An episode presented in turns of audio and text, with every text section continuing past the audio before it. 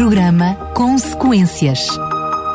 A história da humanidade, suas escolhas e consequências. Com Daniel Galaio e Paulo Lima. Estamos de volta para mais um programa Consequências. É um prazer enorme estar na sua companhia. Como habitual, contamos com a presença do teólogo Paulo Lima. Paulo, bem-vindo mais uma vez. Obrigado, Daniel. É um prazer estar contigo e com os ouvintes.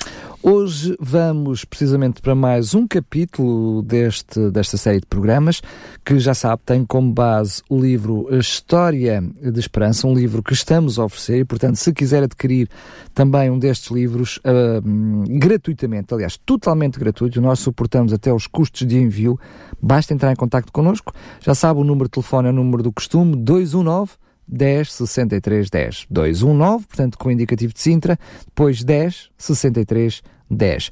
Pode fazê-lo também por mensagem escrita por SMS para o 933, pois é duas vezes a nossa frequência, 912 912, se preferir 912 902. Repito, portanto, por SMS, por mensagem escrita, 933 912 912.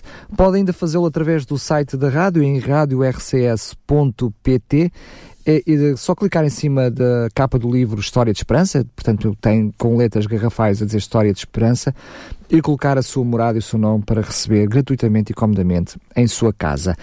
Hoje vamos para o capítulo 53 do livro, com o título O Santuário. E eu começo exatamente, Paulo, eh, aqui por uma espécie de um preâmbulo antes de entrarmos diretamente neste assunto. O assunto do santuário, de uma forma, eu diria, genérica, global, uh, não é muito conhecido pelo mundo cristão, o que é estranho, pela importância que ele tem na história Uh, e também uh, nas revelações que uh, o simbolismo do santuário nos traz, não é? Sim, é verdade. o simbolismo do santuário é importante para se compreender perfeitamente, por exemplo, entre outras coisas, o ministério sacerdotal de Cristo no céu, atualmente. Um, e é realmente estranho que a grande maioria do mundo cristão não tenha percebido a importância do santuário celeste, porque ele é descrito por João, por exemplo, no Apocalipse, em várias passagens, que nós uh, vamos fazer a, a, referência a elas. Uh, o, o, apóstolo Paulo, na carta, na carta aos Hebreus, se nós acreditarmos que foi o apóstolo Paulo que escreveu a carta aos Hebreus, é uma coisa que se discute, mas vamos dar, vamos conceder que sim.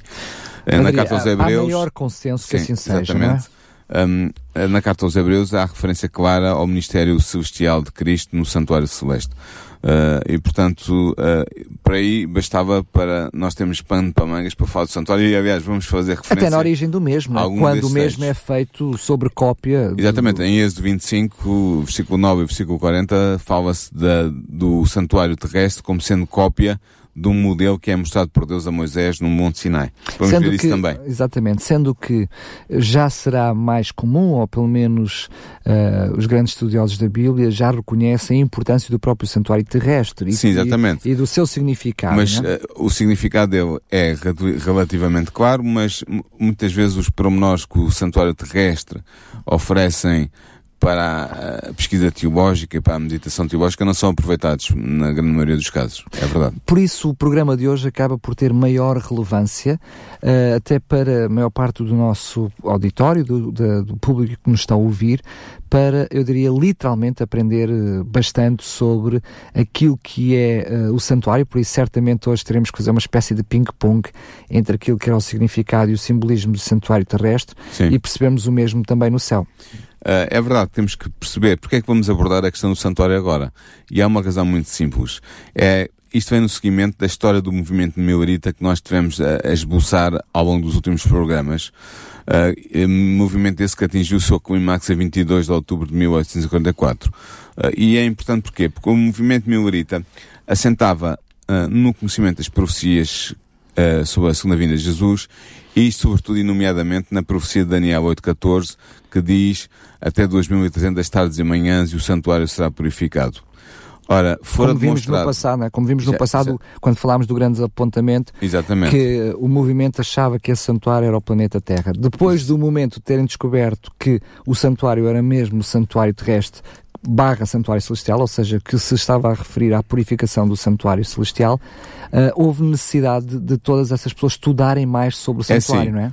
Uh, tinha sido demonstrado que os 2300 dias proféticos, ou anos literais, porque em profecia uh, apocalíptica um dia equivale a um ano, tinha-se demonstrado que esse, esse, período de tempo terminava no outono de 1844, mais exatamente a 22 de outubro de 1844. E o problema é que os milaritas na altura consideravam, como a maioria dos cristãos, que o santuário que se referia em Daniel 8.14 era a Terra. O próprio planeta Terra. Sim, não era o santuário na Terra, mas não, sim o planeta, o planeta Terra. Terra. E que a purificação da Terra ocorreria na segunda vinda de Cristo pelo fogo uh, que viria associado a essa segunda vinda. Mas o que acontece é que 22 de outubro de 1854 passou e Cristo não voltou. Portanto, havia um problema com a interpretação da profecia, nomeadamente a profecia de 2300 tardes e manhãs de Daniel 8.14. Mas qual era o problema? Muitos mileritas, a esmagadora maioria dos mileritas, optaram apressadamente por negar que os 2300 anos, ou dias proféticos anos literais, terminavam em 1854. Disseram simplesmente, bem, nós enganámos nos cálculos e a data ainda não é. Já tinha acontecido, não é? Sim. Portanto, podia estar a acontecer novamente. Sim, mas aceitar esta conclusão, que eles tinham enganado, e que, no cálculo, e que havia a anunciar aos cálculos anteriores dos períodos proféticos. Ora, tinha-se verificado que os 2.300 dias começavam quando a ordem de Artaxerxes I para a restauração e edificação de Jerusalém entrou em vigor no outono de 457 a.C. Tomando isto como ponto de partida, havia perfeita harmonia na aplicação de todos os acontecimentos perdidos na explicação daquele período de Daniel, capítulo 9, versículos 25 a 27. Qual era o período? É a famosa profecia das, nas 70 semanas, que está incluída uh, na é profecia maior sim, da outra. Da, das 2.300 sábados e manhãs. Portanto, o que é que esta, esta profecia de Daniel 9, 25 a 27 dizia? 69 semanas, ou seja, os primeiros 483 anos dos 2.300 anos.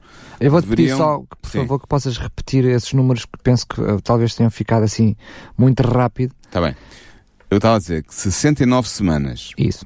Ou seja, os primeiros 483 anos dos 2.300 anos deveriam estender-se até ao Messias ungido, é o que a profecia diz e o batismo e a unção de Cristo pelo Espírito Santo ocorreu no ano 27 da nossa era, o que cumpriu exatamente essa especificação. Ou seja, estamos a falar de alguns períodos, de algumas datas que são extremamente conhecidas para pôr em causa toda a matemática da, da Isto estava correto, não é? Claro. Depois, no meio da 70 e última semana, porque são 70 semanas, falámos já de 69, mas faltava uma, no meio dessa semana a profecia diz que o Messias seria tirado ou cortado, é a expressão. Estamos a falar claramente de, da crucifixão de Jesus. Exatamente. Ora, três anos e meio depois do seu batismo, na primavera do ano 31, Cristo foi de facto crucificado. Ou seja, as 70 semanas, ou aos 490 anos, deviam pertencer especialmente aos judeus. Ao expirar este período, a nação selou a sua rejeição de Cristo com a perseguição dos discípulos de Cristo, e no ano 34, os apóstolos voltaram-se para os gentios. Portanto, os primeiros 490 anos referentes à profecia das 70 semanas que estava encaixada no início dos 2300 anos tinham-se cumprido exatamente com eh, precisão eh, literal. Portanto, agora, contando do ano 34, que é o último ano das 70 semanas, contarmos, se contarmos 1810 anos, que é o remanescente dos 2300 uh, eh, tardes e manhãs, ou seja, dos 2300 anos, nós vamos até o ano de 1844. E o anjo disse, na profecia de Daniel 8.14, então o santuário será purificado. Ora, isto tudo se cumpriu com exatidão, todas as especificidades da profecia se cumpriram no tempo designado. Tudo estava em harmonia nesta interpretação, exceto o facto de não saber qual era o evento que correspondia à purificação do santuário em 1844. Ou seja, a dúvida não era sobre o período, a cronologia da profecia, das 2.300 tais amanhãs, ou seja, dos 2.300 anos cronológicos, históricos, a dúvida não era sobre o, o cálculo dos, dos, períodos proféticos. A data mas era, era, o problema não era a data, o problema era saber o que é que representava a purificação do santuário que Daniel 8.14 falava. Ora, Deus tinha conduzido o grande movimento do Advento e continuava a conduzi-lo. Entre os mileritas surgiram pessoas que começaram a estudar as Escrituras para descobrir qual tinha sido o seu erro. Essas duas pessoas destacaram-se na altura logo a seguir ao grande desapontamento de 22 de outubro de 1854, eh, e chamavam-se Iran Edson e O.R.L. Crozier. E eles começaram a investigar o que é que seria o significado verdadeiro deste santuário que iria ser purificado. Dado que não havia erro nos cálculos do tempo profético, eles perceberam que o problema deveria estar na identificação do santuário a ser purificado, ou seja, que o santuário não podia ser a terra como os mileritas, conduzidos por William Miller, tinham acreditado. Ao investigarem a Bíblia, eles perceberam que não há na Bíblia apoio para a ideia popular de que a terra era o santuário. Ao mesmo, que era a interpretação que os mileritas tinham apresentado inicialmente. Ao mesmo tempo, descobriram também no seu estudo bíblico uma perfeita explicação do assunto do santuário, a sua natureza, a sua localização e os seus rituais. O apóstolo Paulo, na Epístola aos Hebreus, em Hebreus 9, capítulo, capítulo 9, versículos 1 a 5, fala deste do santuário terrestre. E ele diz o seguinte: Vou ver. Ora, também o primeiro, ou seja, o primeiro santuário, tinha ordenanças de culto divino. Uh, perdão, o primeiro santuário não, o primeiro uh, ministério, o primeiro concerto. Ora, também o primeiro tinha ordenanças de culto divino e um santuário terrestre. Porque um tabernáculo estava preparado, o primeiro, em que havia o candeeiro e a mesa e os pães da preposição, ao que se chama o santuário, mas depois do segundo véu estava o tabernáculo que se chama o Santo dos Santos, que tinha um incenso de ouro e a arca do concerto coberta de ouro toda em redor, em que estava um vaso de ouro que continha o maná e a vara de arão que tinha florescido e as tábuas do concerto. E sobre a arca os querubins da glória que faziam sombra no propiciatório, das quais coisas não falaremos agora particularmente. Ou seja, Paulo está aqui a fazer uma referência ao tabernáculo que, quando ele escreveu esta epístola, provavelmente ainda estaria de pé. O santuário foi destruído no ano 70, mas a epístola é provavelmente anterior. Uh, o que é que eu estava a falar? Eu estava a falar do tabernáculo construído por Moisés, que era, a, era o, a, a, base da construção depois do santuário de Salomão e do santuário de Zorobabel, que foi reformulado por Herodes. E que veio dar os templos, né? E que deu o templo de Herodes, que era claro. o templo do templo de João, de, de Paulo e de Jesus. Uh, como é que era então este tabernáculo, este templo? Tinha um pátio, tinha um lugar santo e tinha um lugar santíssimo. Cada um, o lugar santo e o lugar santíssimo e o pátio com os seus móveis. O pátio tinha a, a pia da, das, das águas da ablução para os sacerdotes se purificarem e tinha o, o, o altar dos sacrifícios queimados. Era, era tudo colocado no pátio. Uma parte exterior, Na parte exterior, assim. sim. No, no pátio, no, no, na parte exterior que ficava fora do, do santuário propriamente dito. Depois o santuário é dividido em lugar santo e lugar santíssimo. O lugar santo tinha a mesa dos pães de, de proposição, tinha o candelabro com, os sete, a menorá com as sete, os sete lâmpadas, e tinha o, o, o, o altar de, de, de incenso, onde era apresentado incenso todos os dias para simbolizar as orações dos santos que subiam para a terra, da terra para o céu. Só dizer que enquanto tenda, portanto, lugar santo, a tenda, portanto, aquilo enquanto tenda, enquanto templo, enquanto santuário, Sim. como tenda, lugar santo, lugar santíssimo, a junção fazia uma espécie de um, um retângulo Exatamente. em que o lugar santíssimo era um cubo perfeito, ou seja, uh, o seu comprimento, a sua largura e a sua altura era eram igual, e depois a parte do lugar santo era duas vezes, portanto, esse, esse cubo, Exatamente. o que formava quase um retângulo perfeito para Sim. as pessoas poderem imaginar mais ou menos como era. Exatamente. E no lugar santíssimo, o único mobiliário que estava presente era a própria Era a Arca da Aliança com os querubins sob o propiciatório, onde onde o, sumo sacerdote podia penetrar apenas uma vez por ano. Tinha uma cortina que separava precisamente essas santo, duas partes. Lugar Santíssimo, exatamente. Portanto, ora, este tabernáculo foi substituído pelo Templo de Salomão, que tinha as mesmas proporções e tinha mobiliário idêntico. Este é o único santuário de Deus na Terra de que fala a Bíblia, não há outro. E este era, segundo Paulo, o santuário da primeira aliança ou seja, da aliança do Antigo Testamento. Agora, significa isto que a nova aliança do Novo Testamento não tinha um santuário? Ora, quando nós vemos o livro de Hebreus, e quando os mileritas, alguns mileritas começaram a pesquisar a Bíblia e leram o livro de Hebreus, descobriram que existia um segundo santuário, o santuário da nova aliança.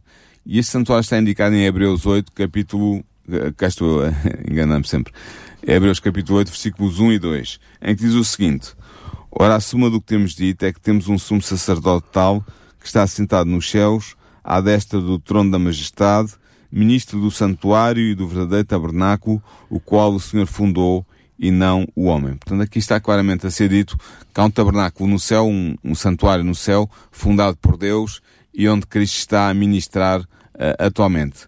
Uh, este é, esse santuário que é aqui revelado é o santuário da nova aliança construído por Deus que se encontra no céu. Os mileritas que estudaram este assunto descobriram também que o tabernáculo de Moisés fora construído segundo um modelo. Em Êxodo 25, versículo 9 e versículo 40, é isso claramente que é dito. No versículo 9 diz assim, conforme a tudo o que eu te mostrar, é Deus que está a falar com Moisés, conforme a tudo o que eu te mostrar para o modelo do tabernáculo e para o modelo de todos os seus vasos, assim mesmo o fareis. A palavra que está aqui traduzida por modelo em português, no hebraico é tabnit. Tabnit é uma espécie de... A melhor coisa que exemplifica essa palavra é aquelas, maquete, né? aquelas maquetes dos, dos, dos, arquitetos que fazem o, o edifício à escala em escala reduzida, mas com todos os pormenores. É esse o sentido da palavra. E depois no versículo 40, também do capítulo 25, diz o seguinte, Deus ainda a falar com Moisés. Atenta, pois, que o faças conforme ao seu modelo que te foi mostrado no monte. Portanto, Deus mostrou modelos, uh, tanto da estrutura do santuário como dos móveis que iriam ocupar esse santuário, que deveriam ser copiados por Moisés. Uh, porque, uh, e copiados porquê? Copiados porque representavam realidades celestes que iriam ser simbolizadas nesse modelo à escala que seria o santuário terrestre. Paulo diz que o primeiro santo tabernáculo era apenas, e é, são palavras dele, uma imagem com referência ao tempo de hoje. Que os seus lugares santos eram, como ele diz, figuras das realidades do céu que o serviço que os sacerdotes desempenhavam não passava, diz ele, de uma figura e uma sombra do que existe nos céus. E também diz Paulo que Cristo não entrou no santuário feito por mãos humanas, que não passa de uma figura do verdadeiro, entrou no próprio céu, onde agora se apresenta diante de Deus pedindo por nós. Portanto, isto está tudo em Hebreus, capítulo 9, versículo 9 e 23, capítulo 8, versículo 5 e capítulo 9, versículo 24. Portanto, para Paulo era claro na carta aos Hebreus que havia um santuário celeste onde, onde hum, Jesus oficiava desde a sua ascensão aos, céu, aos céus, depois da sua ressurreição, uh, depois de 40 dias depois da sua ressurreição. O santuário no céu que Jesus ministrava é o original de que o tabernáculo construído por Moisés era uma cópia, como nós vimos em uh, referência ao Tabnit, ao modelo em Êxodo 25. Mas o santuário terrestre representa à escala o santuário no céu. Em visão, o apóstolo João pôde contemplar o templo de Deus no céu. Eu vi ali as sete lâmpadas de fogo que ardiam diante do trono, em Apocalipse 4, 5. Ou seja, uma clara referência ao castiçal. É? Exatamente. É? Vi um anjo, diz-nos ele em Apocalipse 8, 3, tendo um incensário de ouro, e foi-lhe dado muito incenso para opor com as orações de todos os santos sobre o altar de ouro que está diante do trono. Portanto, ele viu o altar de ouro que estava no lugar santo neste caso no lugar santo do, do, lugar, do, do templo celeste, foi permitido ao profeta contemplar o primeiro compartimento do santuário celestial e viu ali as sete lâmpadas de fogo e o altar de ouro, representado pelo castiçal de ouro e pelo altar de incenso do santuário terrestre. De novo, abriu-se no céu o templo de Deus, como diz Apocalipse 11:19, e João olhou para dentro do véu interior para o lugar santíssimo, e ali viu a arca da aliança, representada pelo receptáculo sagrado construído por Moisés para guardar a lei de Deus. Portanto, há uma arca da aliança também no templo do céu. E assim, estes mileritas que pesquisaram esta questão a fundo encontraram na Bíblia provas inegáveis da existência de um santuário no céu. É neste santuário celeste que está o trono de Deus. Portanto, a pergunta, o que é o santuário, está claramente respondida na Bíblia. A pergunta que os mileritas não souberam responder corretamente está respondida na Bíblia. O termo santuário é usado na Bíblia para referir o tabernáculo construído por Moisés segundo o padrão das coisas celestiais e também para se referir ao verdadeiro tabernáculo, como diz o apóstolo em Hebreus, no céu, para o qual o santuário terrestre apontava. Com a morte de Cristo, o sacrifício, o serviço típico terminou e Cristo começou então a ministrar no santuário da nova aliança, que é o santuário que está no céu. Ou seja, com a morte de Cristo, e o rasgar do véu no momento da crucificação de Cristo, a sua morte na cruz, o, o santuário terrestre e os seus serviços deixou de ter razão de existir, porque o antitipo, uh, perdão, porque o tipo iria encontrar o antitipo, ou seja, Cristo tornara-se o sacrifício perfeito. É só, só e depois da sua ressurreição. Que explicar o que é que significa sim, o tipo explicar. e antitipo. Deixa-me só dizer, Cristo sim, sim. tinha morrido uh, o sacrifício perfeito e iria começar o seu santo, após a sua ressurreição e a sua ascensão aos céus, iria começar o seu ministério uh, no céu como sacerdote da nova aliança. Um, é o que nos diz Paulo em Hebreus. O antitipo e o tipo, o que é que são? O tipo é o símbolo Uh, por exemplo, o, cordeiro, mais simples que eu posso exemplificar, o cordeiro que era sacrificado uh, todas as manhãs e todas as tardes pelos sacerdotes em favor dos, dos, dos pecados de Israel, era um tipo, era um símbolo do cordeiro de Deus que viria a morrer pelos pecados da humanidade e do povo de Deus. Ou seja, era e, um acontecimento que apontava para o outro, que um queria dar a conhecer, um, dar a demonstrar, não é? Podia ser um acontecimento ou uma coisa. Neste caso, por exemplo, o templo, todo o templo uh, do Novo, do Antigo Testamento, era o tipo do antitipo que é o templo celestial. O próprio Neste caso é uma coisa, não é um, não é um acontecimento. Claro. Os sacerdotes da mesma maneira, eram o tipo do antitipo que é Cristo como sacerdote. Os sacrifícios eram o tipo do antitipo que é o sacrifício de Cristo. Muito bem. E assim sucessivamente. Mas deixa-me só uh, dizer-te isto. Para Sim. além daquilo que foram as descobertas sobre uh, a questão da existência de um santuário no céu, Sim. foi também demasiado importante e provavelmente para a maior parte dos nossos ouvintes não têm essa noção foi também a compreensão muito alargada de muitas referências na Bíblia sobre Jesus como o papel de sacerdote e de sumo sacerdote, Sim. o papel de Jesus como o cordeiro, e depois perceber como é que uh, a cerimónia decorria, como é que uh, os rituais aconteciam, para depois perceber que havia necessidade, se havia necessidade de uma purificação no templo na terra, eventualmente deveria acontecer também no céu, se isso acontecia posteriormente ao sacrifício do cordeiro, que era espargido o sangue, como transmitindo o simbolismo de, de passar o, o, pecado daquele animal, aquele, uh, o pecado do, uh, da pessoa passou para o animal, para o animal para o depois através do sacrifício e da expressão do sangue no templo, o, o, o pecado passava para o templo e depois, uma vez por ano, esse tempo era purificado. Sim, ou seja, é isso. preciso haver, ou seja, tem que haver também um pouquinho desta conjugação para que haja uma compreensão plena. Por isso é que eu te pedi então, por favor, que tu nos explicasse então mais à frente como é que isso funcionava, porque isso ajuda, ajuda, ajuda os nossos ouvintes a perceber.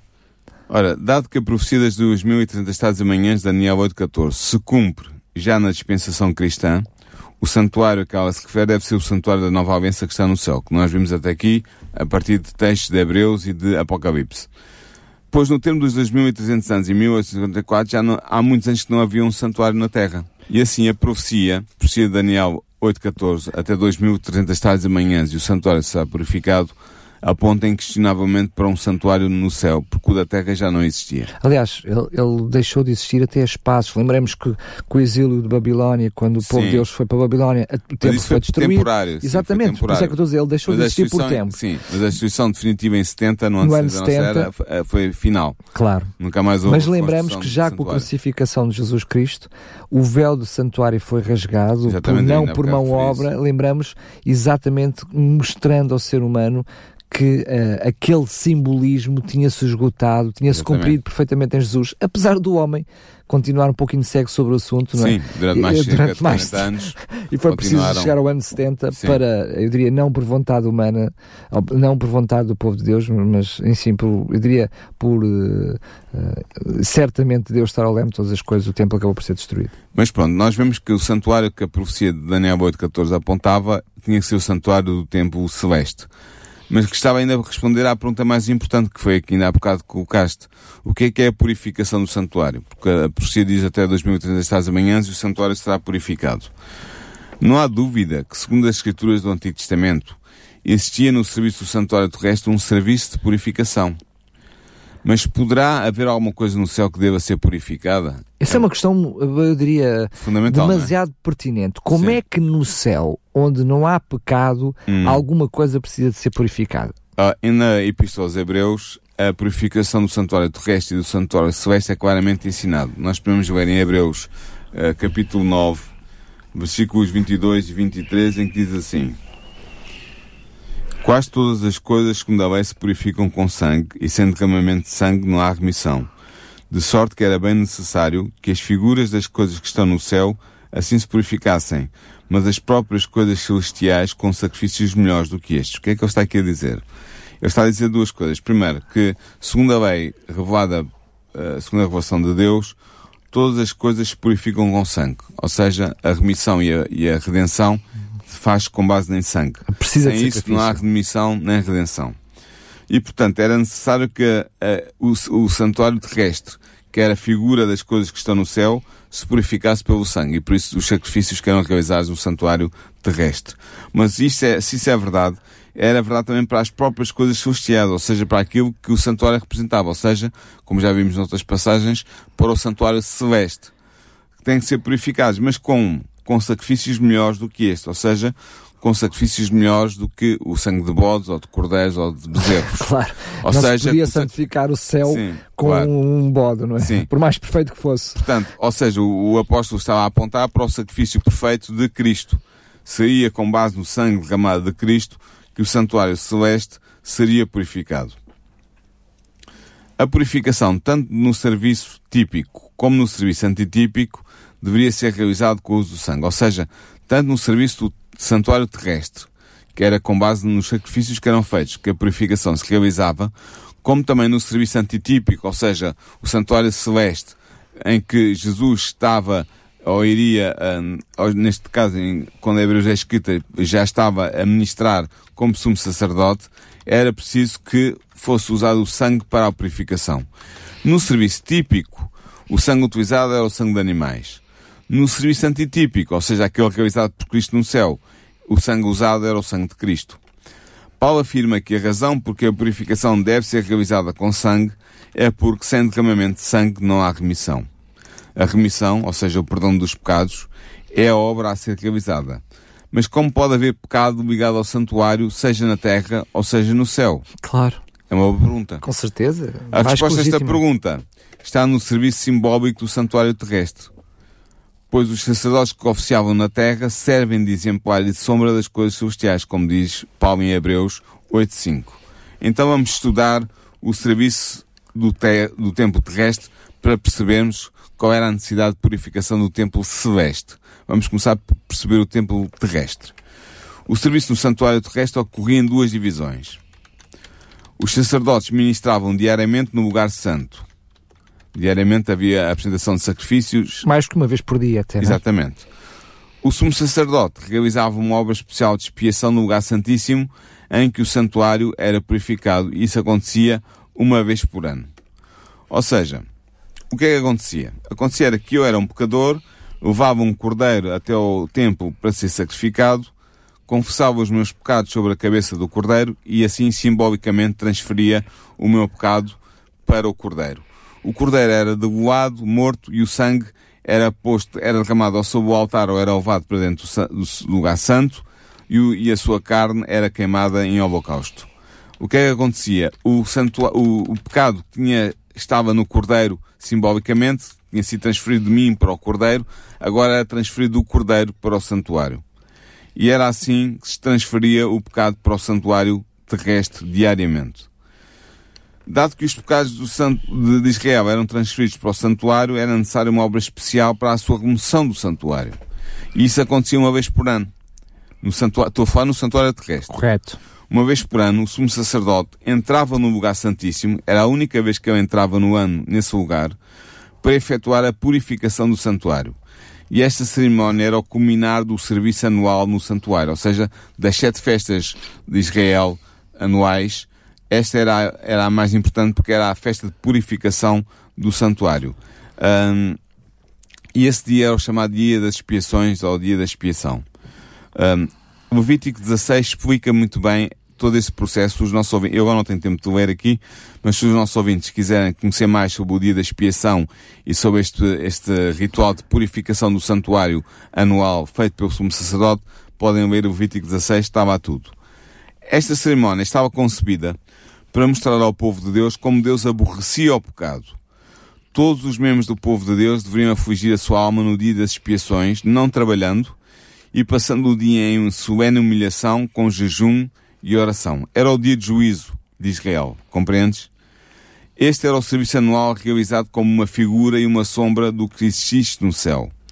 Aquilo que era feito no tipo, no símbolo, no templo terrestre, simbolicamente, no Ministério do Santuário Terrestre, simbolicamente, é feito na realidade no Ministério do Santuário Celeste, onde Cristo está a oficiar. De facto, depois da sua ascensão, Jesus começou a sua obra como sacerdote. E isto está claramente dito em Hebreus 9, versículo 24, diz assim: Porque Cristo não entrou num santuário feito por mãos, figura do verdadeiro, porém no mesmo céu, para agora comparecer perante nós, perante a face de Deus. Portanto, Cristo tinha aqui um ministério sacerdotal, sacerdotal a realizar no santuário celeste, junto do trono de Deus. Porque o santuário é onde o trono de Deus está situado.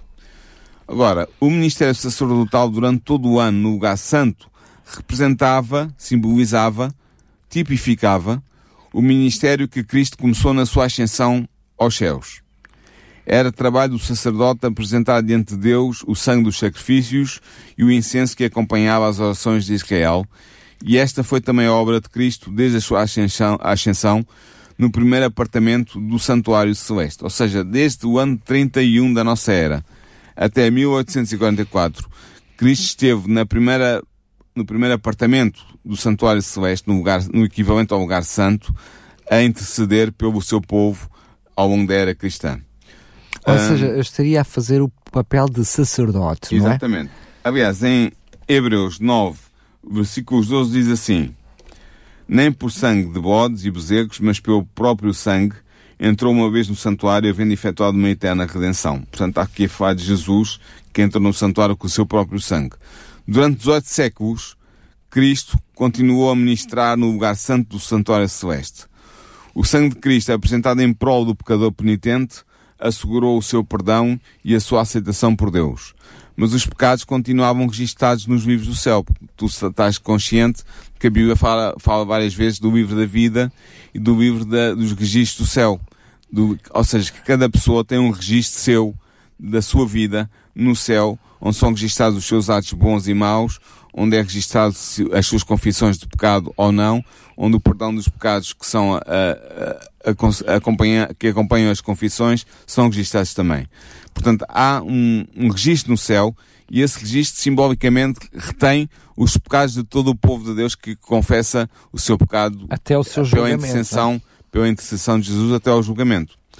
Mas do mesmo modo que no serviço típico, ou seja, no serviço simbólico do tempo terrestre, havia uma obra de expiação no fim do ano, o, o tal dia das expiações, realizado pelo sumo sacerdote, também antes da, antes da obra intercessória de Cristo ser terminada, é necessário que se realize uma obra de expiação para remover o pecado do santuário, os registros do pecado do santuário celeste.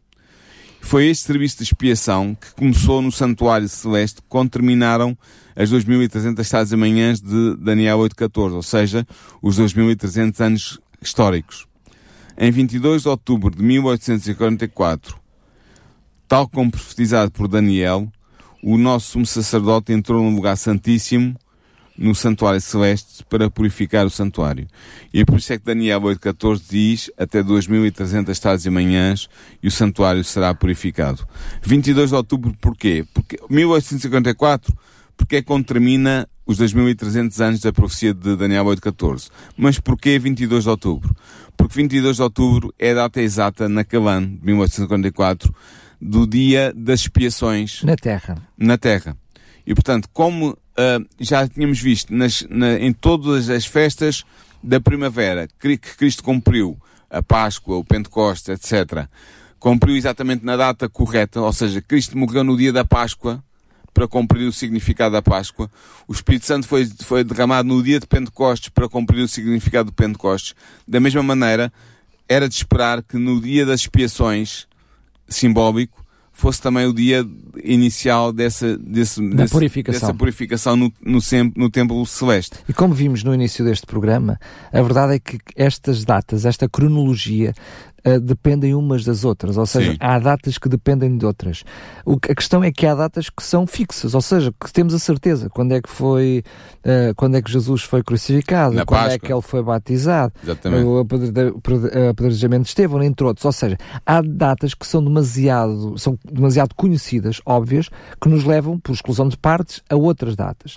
Por, aí chega-se claramente a 1844. Sim. Eu diria que o raciocínio até da alteração das primeiras datas é precisamente com a descoberta precisamente da data uh, onde uh, o Yom Kippur iria acontecer, o dia das expiações iria acontecer. Portanto, o 22 de outubro também era um facto concreto era, o 22 de outubro era a data que os, judeus caraítas, que eram os judeus que não, se usa, não usavam a tradição dos rabinos, uh, mas se limitavam ao estudo do Antigo Testamento, uh, eram uma espécie de protestantes do judaísmo, era a data que eles tinham determinado para aquele ano ser o dia das expiações.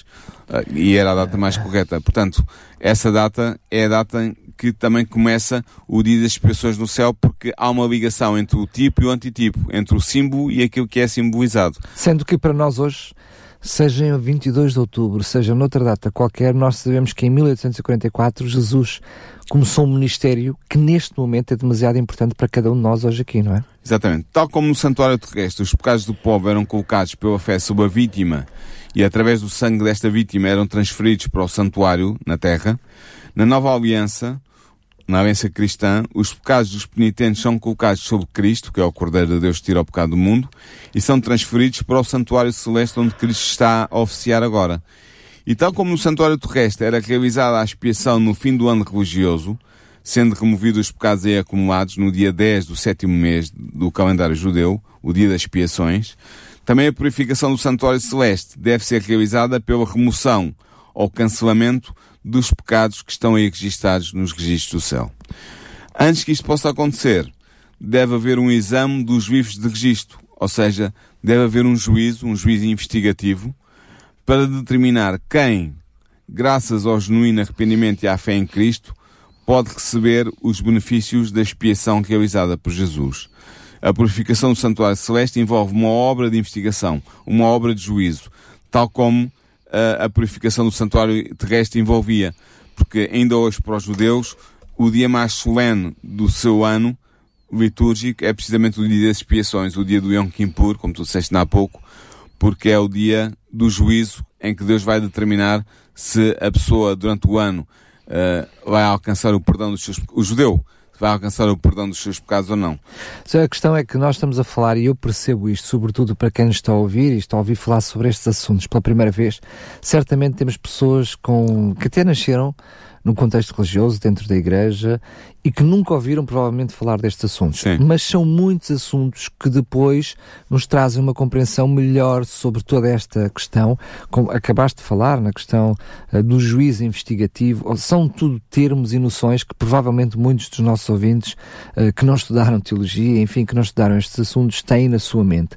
Mas tu fizeste aqui uma espécie de, um, de um, uma abreviatura de um outro assunto que é ele em si mesmo também bastante complexo e, portanto, há que reconhecer que provavelmente para os nossos ouvintes, uh, há aqui coisas que lhes possam escapar, não é? Sim, o que eu quero dizer é que é, desde 1844, segundo a profecia de Daniel 8.14, está a decorrer no céu um juízo em, em que Cristo está a investigar nos registros do céu quais são as pessoas que vão herdar a salvação ou não a partir da sua fé confessada em Cristo e, e, e na autenticidade da sua fé. Porque Ou não seja, basta apenas a- dizer que, que se acredita. Claro. É Estamos preciso estar falar- de acordo com os ensinos de Aqueles Jesus. a quem Jesus, eh, no céu, vamos fazer as coisas assim.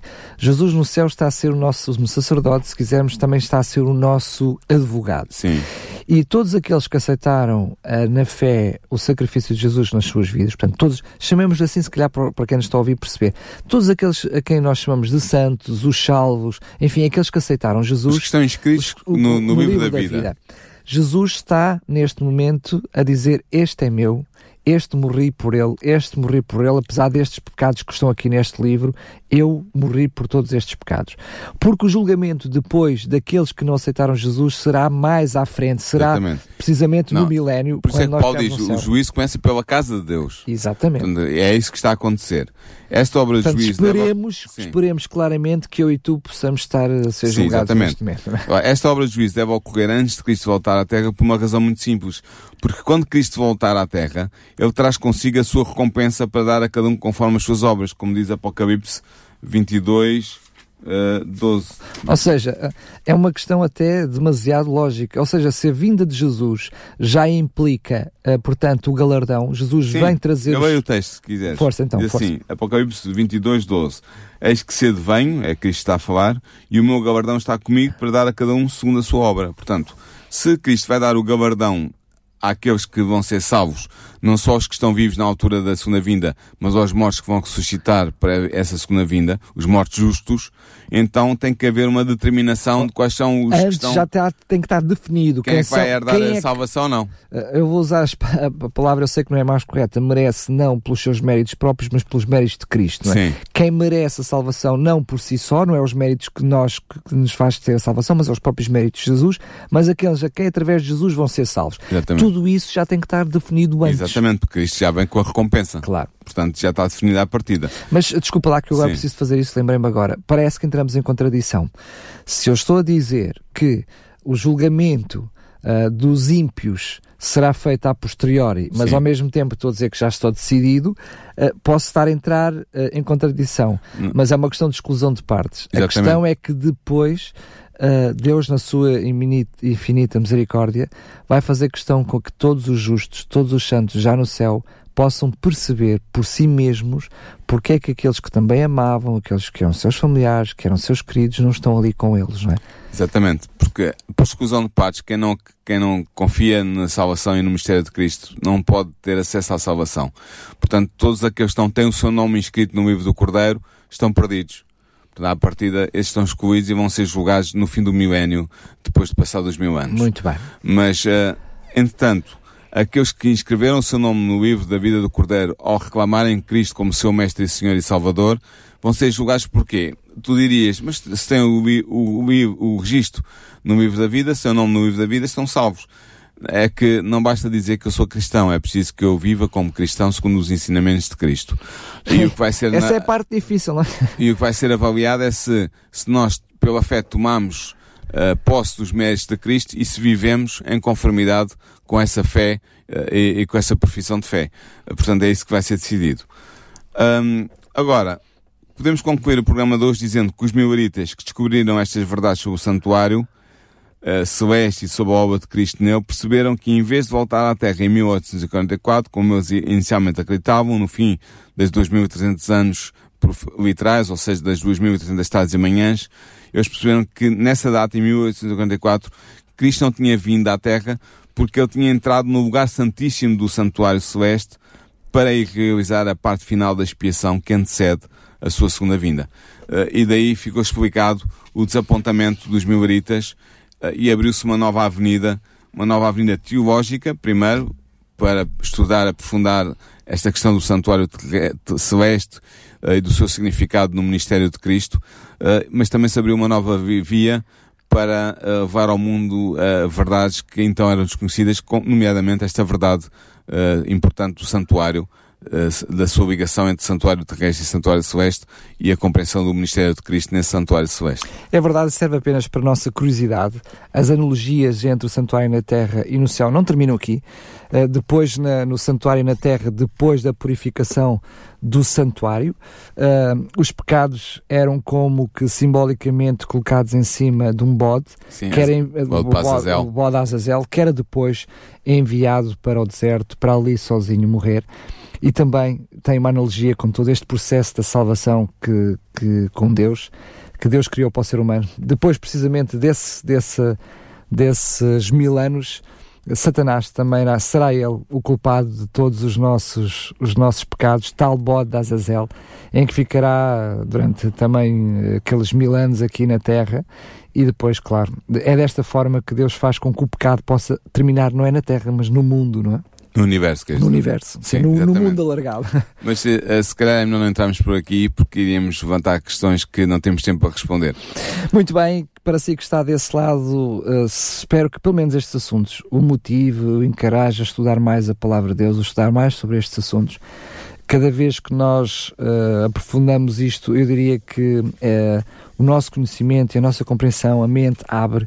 Se descobrir o simbolismo de cada móvel do lugar santíssimo, lugar santo, enfim, cada mobiliário do santuário e perceber a sua relação com eh, o amor de Deus e o plano de salvação, ele certamente que vai enriquecer a sua vida. Se quiser saber mais e aprender mais sobre a Bíblia, pois bem, entre em contato connosco eh, através do site da rádio. Temos também, paralelamente no site da rádio, eh, alguns cursos bíblicos que oferecemos gratuitamente. Se não tem Bíblia e quer g- eh, receber uma Bíblia, gostava de ter uma Bíblia, entre em connosco em contato connosco, também teremos todo o prazer em lhe oferecer uma Bíblia. E se quiser uh, receber gratuitamente o livro História de Esperança, pois bem, entre também em contato connosco, ligue-nos para o 219 10 63 10, 219 10 63 10, pode fazê-lo por SMS, por mensagem escrita para o 933 912 912 933 912 912 para este número apenas por SMS, mensagem, e também no site da rádio em radiorcs.pt é só clicar em cima da capa do livro e colocar o seu nome e a sua morada.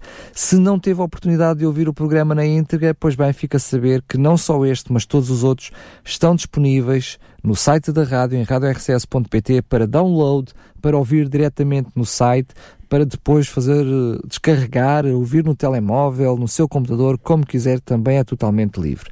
Agora sim, despedimos-nos, voltamos para o próximo programa. Paulo, quero agradecer-te mais uma vez. Até lá, se Deus quiser. Até lá, então. Programa Consequências.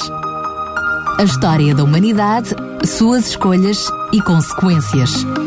Com Daniel Galaio e Paulo Lima.